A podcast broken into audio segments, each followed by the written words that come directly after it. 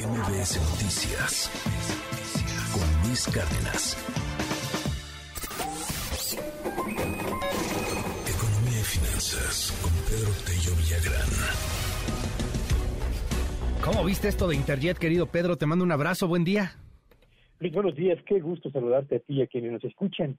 Vaya caso el de Interjet. El SAT acaba de anunciar que el adeudo que tiene la aerolínea con o la empresa con el eh, fisco mexicano asciende a 30 mil millones de pesos que eventualmente podrían reducirse a 19 mil millones, eh, perdón, perdón, reducirse a 11 mil millones si se presenta la documentación que acredita en su momento el pago de los impuestos. Pero a ver, al margen de este asunto de la deuda fiscal, vale la pena recordar un poco la historia de Interjet, porque forma parte de la historia de numerosas empresas que antes de la pandemia ya traían problemas, que con la pandemia se vieron en dificultades que no pudieron superar, y una vez que la pandemia ha pasado, por lo menos la, más, la parte más grave de la misma ha quedado atrás, siguen todavía envueltas en problemas serios, muy serios. Interjet inició operaciones en el 2005, es decir, hace prácticamente 17 años. 14 años después, en 2019, se ubicaba como la tercera aerolínea más importante en México por el número de vuelos que había podido realizar.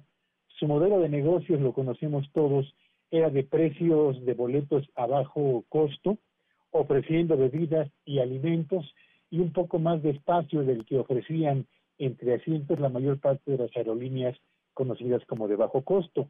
Eso le permitió ganar presencia en el mercado nacional y al mismo tiempo convertirse en una aerolínea exitosa en lo que al desempeño del eh, sector se refiere. Sin embargo, en el año 2019, eh, eh, Interjet ya tenía ciertos adeudos acumulados con el SAT que inició un proceso para embargarle el 10% de los ingresos que generaba, disposición que fue anulada por un juez eh, que permitió a Interjet tener liquidez para seguir operando, pero posteriormente empezaron los problemas a, brotar uno tras otro, que comenzó justamente con la salida de más de 200 trabajadores por las condiciones laborales en las que estaban ellos mismos eh, trabajando, lo que fue al mismo tiempo acompañado eh, por la cancelación de vuelos ordenada por la Secretaría de Comunicaciones y Transportes que anunciaba que la empresa no tenía dinero ya para poder pagar ni siquiera el combustible del mismo.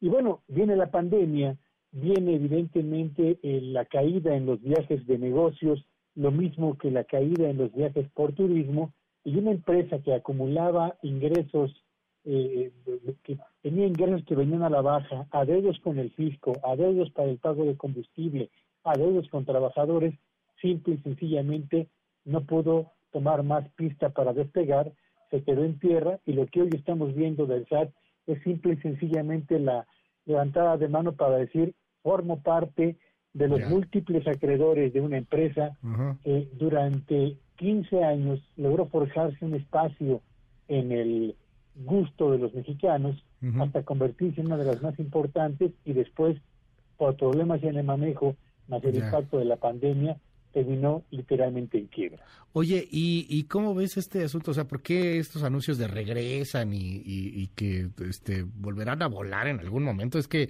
literalmente debe, debe todo. O sea, Interjet, ni los 250 millones de dólares parecen suficientes para pagar todo lo que se debe, ¿no?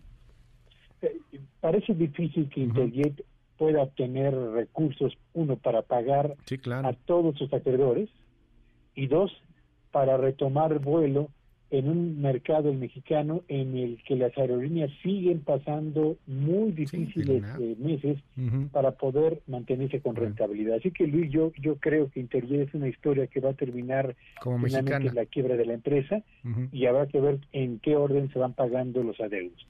Bueno, Pedro, te mando un gran abrazo, muchísimas gracias y te seguimos en tu red.